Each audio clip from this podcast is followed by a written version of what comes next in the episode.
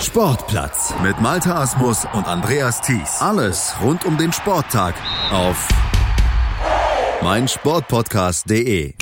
Ihr bekommt hier auf meinsportpodcast.de beziehungsweise bei Chip in Charge immer die Neuigkeiten zum Tennis. Tennis ist der Hauptsport, hier auch bei meinsportpodcast.de, aber Tennis hat auch Sonderformen, zum Beispiel Paddle. Und hier geht es heute um den Sport Paddle. Was das ist, wo er gespielt werden kann, wie er gespielt werden kann, mit welchen Materialien er gespielt werden kann und äh, was der Reiz an diesem Paddle ist, darüber spreche ich jetzt mit dem ersten Vorsitzenden und dem Leiter der Öffentlichkeitsarbeit von der TG Nord. Auf der einen Seite der erste äh, Vorsitzende, Erik Graf. Hallo Erik. Hallo. Und der Leiter bzw. Ansprechpartner für die Öffentlichkeitsarbeit bei der TG Nord Düsseldorf, das ist Peter Steiner. Hallo Peter. Hallo. Peter bzw. Erik, ähm, Paddel, was ist eigentlich der Paddelsport? Ähm, alle Leute kennen Tennis, nur ganz wenige Menschen kennen Paddelsport. Was ist Paddel? Also Paddel ist eine Kombination aus ähm, Tennis und Squash, könnte man so einfach sagen. Es wird in einem Käfig gespielt und äh, also in einem Glaskäfig heutzutage. Ähm, und man spielt aber nicht gegen eine Wand wie beim Squash, sondern man spielt im Doppel gegeneinander. Die Zählweise ist genauso wie beim Tennis. Das, der Platz ist ein bisschen kleiner als beim Tennis, aber ein bisschen größer als Squash. Und man zieht, bezieht halt die Wände äh, immer mit ein. Also man kann den Ball gegen die Wand spielen, auftitschen lassen und dann wieder zurückspielen. Ne? Also es ist eine Mischung aus Squash und Tennis. Ähm, es wird auch mit anderen Schlägern gespielt. Wie sehen die aus?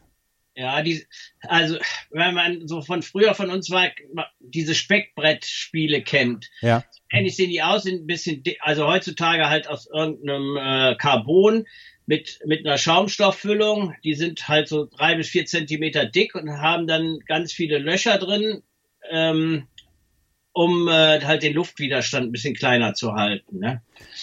Also es wird quasi mit einem Holzbrett gespielt, nicht mit einer Bespannung wie zum Beispiel beim Tennis. Genau, keine Bespannung. Ne? Ja. ja.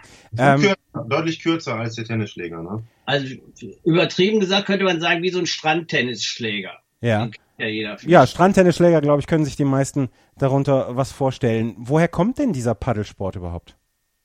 Also der äh, ursprünglich kommt der irgendwo aus ähm, Südamerika, wurde halt in Mexiko in den 60er Jahren entwickelt und kam dann in den Sieb Mitte der 70er Jahre erstmals hier rüber nach Spanien ähm, und wurde da eingeführt und hat sich in Spanien rasend schnell entwickelt. Da spielen mittlerweile drei Millionen Spanier spielen Paddel und ähm, es gibt 300.000 Courts mittlerweile in, äh, in Spanien. Und wie ist dieser Sport entstanden? Weil irgendwann muss sich ja einer gedacht haben, ach komm, ich zäune mal so einen Tennisplatz ein und versuche jetzt mal einen anderen Sport daraus zu machen. Ich glaube, das war irgendwie so eine spontane Idee, weil sie nicht genug Platz hatten für einen richtigen Tennisplatz und haben dann äh, das Ganze halt irgendwo in einem Hinterhof aufgelegt. Ursprünglich in, in Mexiko sind die Plätze auch meistens aus Stein gebaut worden. Ja. Diese, äh. Die neue Form jetzt, wie es hier so gibt, mit Glas und äh, Rad, die gibt es, glaube ich, noch gar nicht so lange. Auf die Regeln, wie es gespielt wird, da kommen wir gleich noch zu sprechen. Aber wir haben euch eingeladen, weil ihr bei der TG Nord in Düsseldorf ist das ein Verein, weil ihr eine Paddelanlage bauen wollt, beziehungsweise weil ihr ähm, dabei seid, eine Paddelanlage zu installieren. Ähm, erzählt mal ein bisschen was von eurem Verein, TG Nord Düsseldorf. Ähm, ist das ein reiner Tennisverein? Also bisher waren wir ein reiner Tennisverein. Wir sind ähm, fusioniert im 2007 aus zwei Clubs. Dadurch haben wir eine ziemlich große Anlage. Wir haben äh, zwölf Außenplätze, haben eine Vierfeld-Tennishalle, haben ungefähr 530 Mitglieder, 19 Medienmannschaften, eine professionelle Tennisschule da drin. Aber wir haben dann trotzdem gemerkt, dass irgendwie die Leute, das Verhalten hat sich irgendwie geändert. Also man will nicht mehr Vereinsleben, man will irgendwo hinkommen, will eine Stunde spielen und wieder abhauen. Und so sind wir in den letzten Jahren so ein bisschen überaltert. Also bis vor zwei Jahren war unsere jüngste Mannschaft eine Damen 40 Mannschaft. Das sind wir jetzt gerade wieder bei zu ändern, aber ähm, es ist halt schwer und wir hoffen jetzt hier durch so eine Trendsportart dann wieder beim jungen Publikum auch attraktiver zu werden und da ähm, halt neue Mitglieder mit zu bekommen. Ne? Also Spieler wie zum Beispiel, äh, also jetzt wenn wir auf Tennis zurückkommen, Spieler wie Angelique Kerber, Alexander Zverev haben bei euch jetzt nicht in irgendeiner Weise einen ähm, Schwung gebracht an jungen Menschen, die Tennis spielen wollen. Ja, man doch, also wir haben 176 Kinder im Training. Ja. Davon sind auch einige äh, auf dem Weg vielleicht äh, Angelique Kerber zu werden. Aber ähm, die bleiben halt auf Dauer nicht bei der Stange und wenn dann die Zeiten anfangen mit äh, Partys und äh, so, dann, dann lässt halt die, das Interesse nach, wenn sie auch merken, dass sie vielleicht nicht gut genug sind. Und so haben wir halt im Moment mit unseren ersten Herrenmannschaften und so Damenmannschaften nicht so viel Glück. Ja. Ähm, ihr habt gerade gesagt, 530 Mitglieder sind es, ihr habt zwölf Plätze, zwölf Außenplätze, vier, ähm, vier Hallenplätze. Die vier Hallenplätze werden wahrscheinlich zum Paddel nicht genutzt, oder? Nee, also die Halle ist auch sehr gut ausgenutzt. Also wir haben die vor sieben oder fast acht Jahren haben wir die gebaut, neu. Und wir sind jetzt hier eigentlich so der Platzhirsch im Düsseldorfer Norden. Also wir sind sehr gut gebucht. Es werden teilweise schon Stunden von 23 bis 24 Uhr während der Woche gebucht, um überhaupt einen Platz zu kriegen. Ja. Ähm, und, ja. Ja, bitte, weiter. Nee, und ähm, also deswegen haben wir uns dazu entschieden, halt eine Outdoor-Anlage bauen zu wollen, weil wir eine Genehmigung hätten wir von der Stadt bestimmt nicht gekriegt, noch eine Halle dahin zu setzen. Wir sind so nah am äh, Wasserschutzgebiet und ähm, da ist halt, zwar sind wir genau in der Einflugschneise des Düsseldorfer Flughafens, aber ähm, trotzdem ist viel Grün um uns rum und äh, der Landsche Park direkt neben uns und deswegen hätten wir, glaube ich, keine ähm, keine Genehmigung bekommen, noch eine Halle zu bauen und auf, auf Plätze in der Halle können wir im Moment nicht verzichten. Ne? Ja, das kann, das kann ich mir vorstellen. Und die Frage stellt sich dann ja auch bei 530 Mitgliedern und zwölf Außenplätze. Wie viel äh, Platz wird dort weggenommen für einen Paddelplatz? Also wir haben jetzt einen Platz dafür geopfert und äh, setzen dann im 90-Grad-Winkel dazu, setzen wir diese beiden Paddlecourts äh, drauf. Das passt so gerade. Ähm, aber wir haben dann in der Mitte so viel Freifläche, dass falls das angenommen wird, wir dann da noch einen dritten Court hinsetzen können. Also ihr, ihr, ihr, trennt euch quasi von einem Tennisplatz und setzt dafür zwei Paddlecourts erstmal ein und da kommt dann noch ein dritter dazu. Wenn das anläuft, so wie wir uns das vorstellen, ist das die Option. Ja. Ne? Wie viel kostet die Umgestaltung so eines Platzes?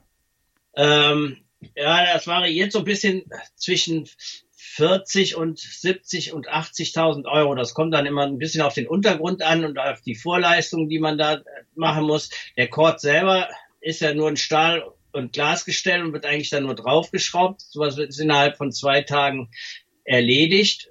Aber ähm, der Untergrund muss dann halt stimmen. Entweder muss da eine Betonplatte gegossen werden oder in unserem Fall wird das äh, so sein, dass wir ähm, so in Anführungsstrichen eine mobile Anlage bauen. Der Untergrund ist da ein bisschen anders aufgebaut, so dass wir auch kein äh, Betonfundament brauchen.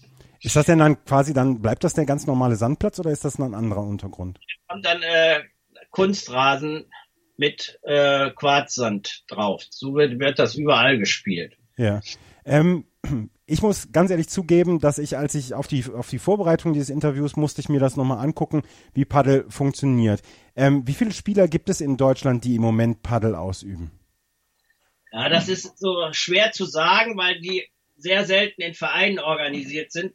Die meisten äh, spielen das im Moment in kommerziellen Anlagen die jetzt nicht von Tennisclubs betrieben werden. Also es gibt vielleicht jetzt fünf, sechs, sieben Tennisclubs, die mittlerweile schon einen Paddelplatz haben, aber es gibt viel mehr äh, Paddelplätze in äh, kommerziell geführten Unternehmen. So. Ja, wie viele äh, Plätze gibt es ungefähr in Deutschland? Habt ihr da einen Überblick? Also ich würde, Anlagen gibt es glaube ich so 14 im Moment. Ja. Von sind da manchmal vier Feld, vier Courts und manchmal nur einer aber äh, viel mehr ist noch nicht. Also wir würden jetzt hier genau die Lücke zwischen Essen und Köln schließen. In Essen gibt es zwei Chords, in Köln gibt es vier Chords. Und wenn man da so bei denen auf die Internetseiten geht, dann sieht man, dass das äh, sehr gut bei denen angenommen wird. Ne? Also dort wird dieser Sport dann äh, von den Spielern dann auch ja genutzt, beziehungsweise die Chords sind dann auch nicht, ich sage jetzt mal, ähm, drei oder vier Stunden am Tag verwaist. Ja, wie überall, wie auch beim Tennis, ist da natürlich eine hohe äh, Buchung ab 17 Uhr, wenn ja, ja. heute halt Feierabend haben. Aber ähm, so tagsüber nimmt das wohl auch immer mehr zu, weil dann halt die, die Jugendlichen da Training nehmen können und so. Und ja. Gibt es bei euch im Verein jetzt schon Spieler, die die Paddel schon länger spielen, beziehungsweise die dann ja auch als Unterstützung dort äh, mit eingesetzt werden können? Nee, eigentlich nicht. Also wir haben jetzt unsere Tennisschule, die haben schon Lehrgang besucht und haben ihre Trainerlizenz für Paddel auch abgelegt.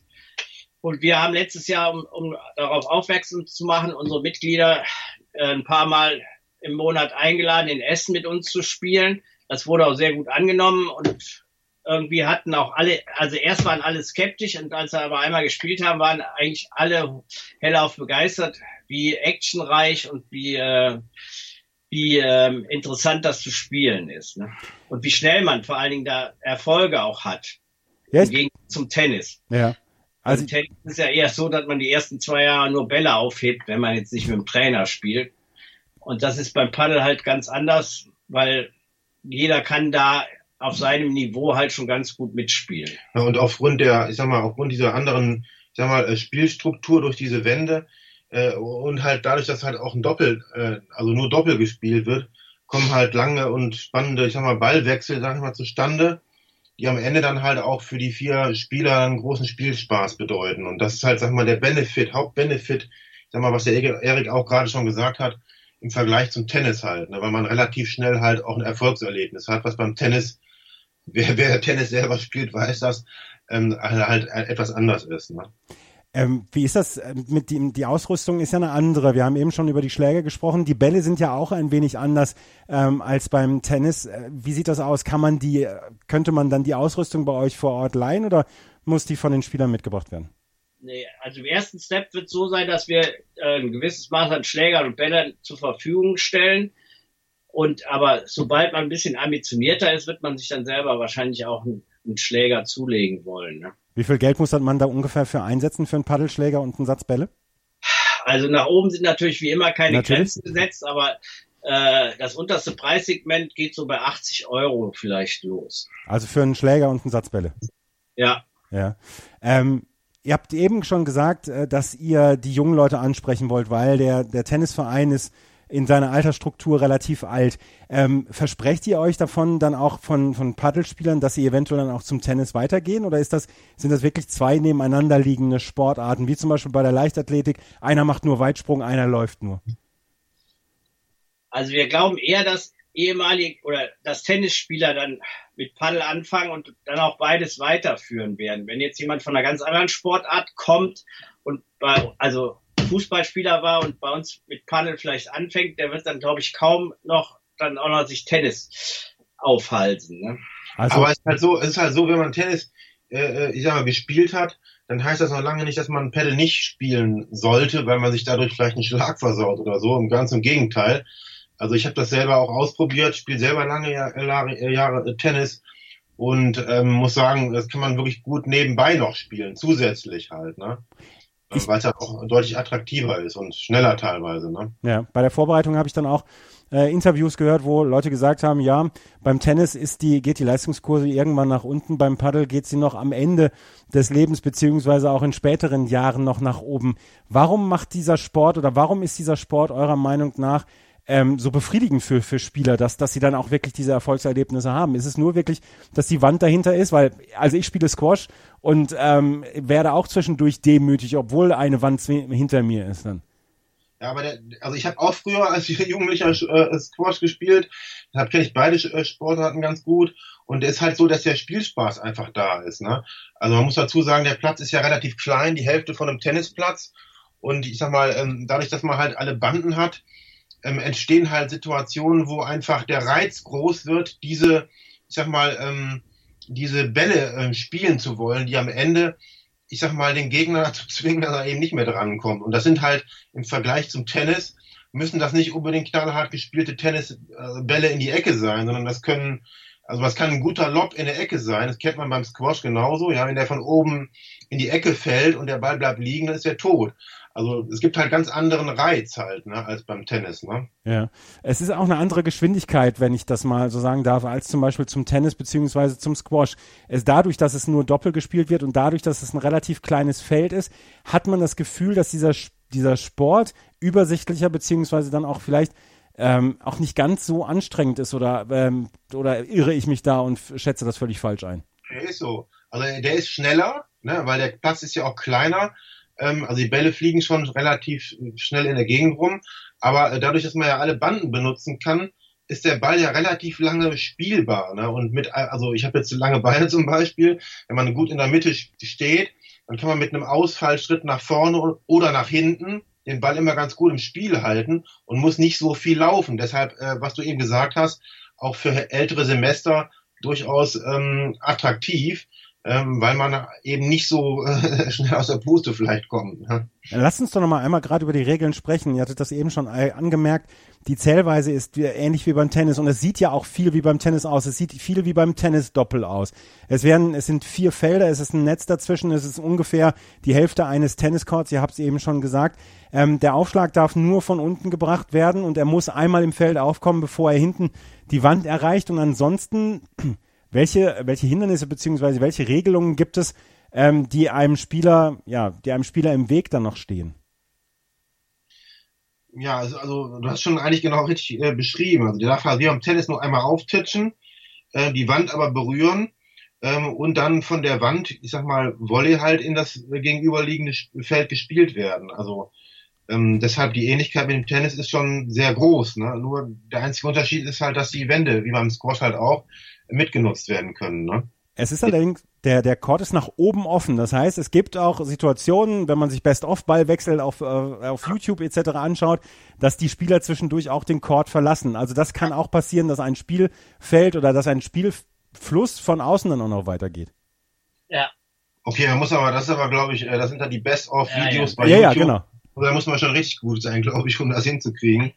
Ähm, aber ähm, die werden dann immer gerne gezeigt, weil es dann auch noch sehr attraktiv aussieht. Ne? Aber der Ball kann, wenn er als Schmetterball gespielt wird, kann er auch den, das, den Court verlassen, oder? Ja. Muss, ja. Er, muss er dann hinten über, den, ähm, über, den, über die Umrandung gehen oder kann er auch an der Seite über die Umrandung gehen? Seite rausgehen und ähm, man muss den dann aber auch wieder durch, durch, die, durch den Eingang eigentlich zurückspielen. Also man kann jetzt nicht einfach wieder einen Lob spielen, um den wieder ins Feld zu bringen. Ne? Ja. Also er muss dann auch durch den Eingang wieder durch. Also gut, das macht die Sache dann noch wirklich schwierig. Ähm, aber es geht also, dass dieser Ball den, den Court dann auch verlässt, wenn man einen Punkt machen möchte, dass man ihn auch durch dann zum Beispiel einen Schmetterball machen kann, der dann aus dem Court geht. Ja, aber das ist wirklich die hohe Kunst. Die Punkte werden also dadurch erreicht, dass man den Ball quasi es hört sich so doof an, aber dass man den Ball quasi dahin spielt, wo der Gegner nicht ist und dass man ihn ausmanövriert, dass man zum Beispiel solche Sachen hat wie dass man die ganze Zeit Winner hat, wie zum Beispiel beim Tennis, das ist eher der seltenere Fall, oder? Mm, ja, also ähm, würde ich mal sagen. Also ähm, ja, es, sei denn, äh, das Niveau, der Niveauunterschied ist groß. Ne? Also spielt ja. ein Anfänger gegen einen Topspieler, dann wird es ähnlich wie beim ja, Tennis sein. Aber aber wir haben es jetzt hier gemerkt. Wir haben ja auch äh, mit vielen Mitgliedern hier testweise hier in Essen quasi ähm, ähm, das mal ausprobiert. Und es kommen tatsächlich dann auch ähm, relativ schnell, wenn man das Spiel verstanden hat, wie man die Wände einsetzen kann, relativ schnell halt lange Ballwechsel zustande. Ne? Ja. Welche Zielgruppe möchtet ihr ansprechen? Ihr habt eben schon gesagt, dass ihr, dass ihr jünger werden wollt, was, was das die, die ähm, was die Spieleranzahl angeht. Habt ihr da eine gewisse äh, Gruppe an Menschen ähm, im Auge, die ihr ansprechen wollt? Sowas wie zum Beispiel, dass es eventuell auch ein Unisport ist? also die, die erste Idee bei uns war jetzt halt eigentlich erstmal den Sport bekannt zu machen und möglichst viele Leute davon zu infizieren. Ja.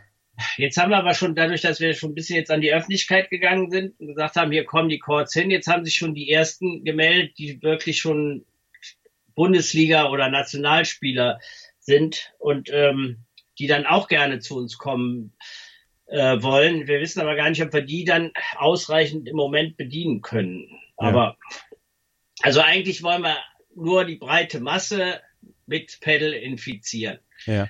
Wobei man muss eins noch mal dazu sagen, das haben wir noch nicht erwähnt.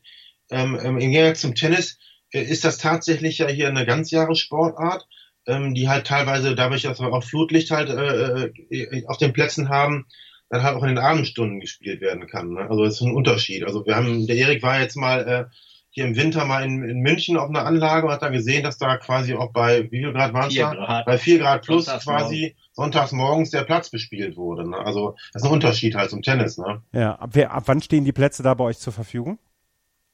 Ja, also wir hoffen, dass wir jetzt mit der Sommersaison 2020 starten können. Ähm, wie das immer so ist, muss man ja das Geld irgendwie dafür zusammentrommeln. Es gibt hier ein, äh, ein Sportprogramm von der Landesregierung aufgelegt und die investieren in den nächsten vier Jahren äh, 300 Millionen in Sporteinrichtungen und da haben wir uns jetzt um Fördergelder beworben und ähm, da malen aber die Mühlen etwas langsam. Aber wir sind da mit denen in Kontakt und die sind uns auch wohlgesonnen, so dass wir jetzt hoffen, dass irgendwann im Januar die Entscheidung fällt, dass wir Fördergeld kriegen. Von der Stadt Düsseldorf haben wir letzte Woche die Zusage gekriegt, dass sie sich an den Plätzen beteiligen. Und ähm, ja, und wir stehen Gewehr bei Fuß. Wir sozusagen rollen die Bagger, würden direkt anrollen, sobald wir von denen Go kriegen. Gibt es eigentlich Meisterschaften im Paddel in Deutschland? Gibt es Ligen? Äh, gibt es eine Bundesliga oder sowas? Es gibt, also das ist aber im Moment alles noch ein bisschen sehr selber eigenorganisiert von den Spielern. Es gibt jetzt nicht wie beim Tennis so einen richtigen Dachverband. Es gibt zwei Verbände, die sich scheinbar nicht besonders grün sind und die veranstalten ihre eigenen Turnierserien. Ich habe gehört, in Köln gibt es jetzt schon eine eigene Liga, ähm, die äh, durchgespielt wird. In Werne habe ich das Gleiche gehört. Da gibt es auch einen Privatmann, der eine Anlage betreibt da und das organisiert. Und sowas stellen wir uns dann natürlich hier auch auf Dauer vor. Ja, und ähm, wenn man euch in anderthalb Jahren oder was anspricht und sagt hier, was habt ihr erreicht ähm, mit eurer Paddelanlage, was ist euer Wunsch, was ihr dann sagen könnt? Dass wir den Verein insgesamt halt deutlich beleben, dass wir einfach auch eine andere Zielgruppe, eine jüngere Zielgruppe dazu kriegen und dass einfach, ich sag mal, eine Klientel da ist, die halt, ich sag mal, ähm, ja, äh, dauerhaft den Verein halt belebt, ne? ähm, als das jetzt der Fall ist. Dadurch, dass wir halt fusioniert sind, der Erik hat's gesagt, ist halt so vieles an, an, an Altmitgliedern auf der Strecke geblieben. Und die Leute, aber so ist es ja in vielen anderen Sportarten übrigens auch, nicht nur beim Tennis, die kommen und gehen. Und äh, wir wollen halt einfach das Leben insgesamt auf der Anlage ein bisschen spannender, äh, ich sag mal, gestalten. Ne? Ja. Das, äh, da wünsche ich euch sehr, sehr viel Erfolg dabei. Ähm, nächstes Jahr im Sommer soll die Paddelanlage beim TG Nord in Düsseldorf eröffnet werden. Das waren Erik Graf, der erste Vorsitzende, und Peter Steiner, der Mann für die Öffentlichkeitsarbeit hier bei der TG Nord mit ihren Einschätzungen dann zu dieser Anlage, beziehungsweise dann auch zum Paddelsport an sich, der in Südeuropa und in Südamerika eine ganz, ganz große Nummer ist, in Deutschland noch nicht ganz so bekannt ist, aber jetzt in den nächsten Jahren vielleicht auf dem Weg ist, bekannter zu werden. Danke euch beiden. Danke. Genau. Danke. Schatz, ich bin neu verliebt. Was? Da drüben. Das ist er. Aber das ist ein Auto. Ja, eben. Mit ihm habe ich alles richtig gemacht. Wunschauto einfach kaufen, verkaufen oder leasen. Bei Autoscout24. Alles richtig gemacht. Hey, Malte Asmus von meinsportpodcast.de hier. Ab März geht's weiter mit unseren 100 Fußballlegenden. Staffel 4 bereits. Freut euch auf Zlatan Ibrahimovic, Michel Platini, Cesar Luis Minotti, Paolo Maldini, um nur mal vier zu nennen. Und bis wir mit der vierten Staffel kommen, hört doch einfach noch mal rein in die bisherigen drei Staffeln. Ronaldinho, Sepp Meyer, Gary Lineker, Lothar Matthäus und viele weitere warten da auf euch. 100 Fußballlegenden. Jetzt überall, wo es Podcasts gibt. Die komplette Welt des Sports. Wann und wo du willst. Chip and Charge. Der Tennis-Podcast mit Andreas Thies und Philipp Jobert. Alle Infos zum aktuellen Tennisgeschehen. Um den Platz, Jeder Sieg gegen, gegen Roger ist sehr speziell. am Und Platz sie ist eine, die von der Grundlinie so viel kann, die so eine tolle Übersicht hat, aber die nie die ganz großen Höhen erreichen wird, wenn diese beiden Schläge nicht klappen. auf dem Platz. vor die Füße von Sosa, dessen Rückhand landet, Longline im Netz, Einstand. Chip and Charge. Auf meinsportpodcast.de. Schatz, ich bin neu verliebt. Was? Da drüben. Das ist er. Aber das ist ein Auto. Ja, eben. Mit ihm habe ich alles richtig gemacht. Wunschauto einfach kaufen, verkaufen oder leasen. Bei Autoscout24. Alles richtig gemacht.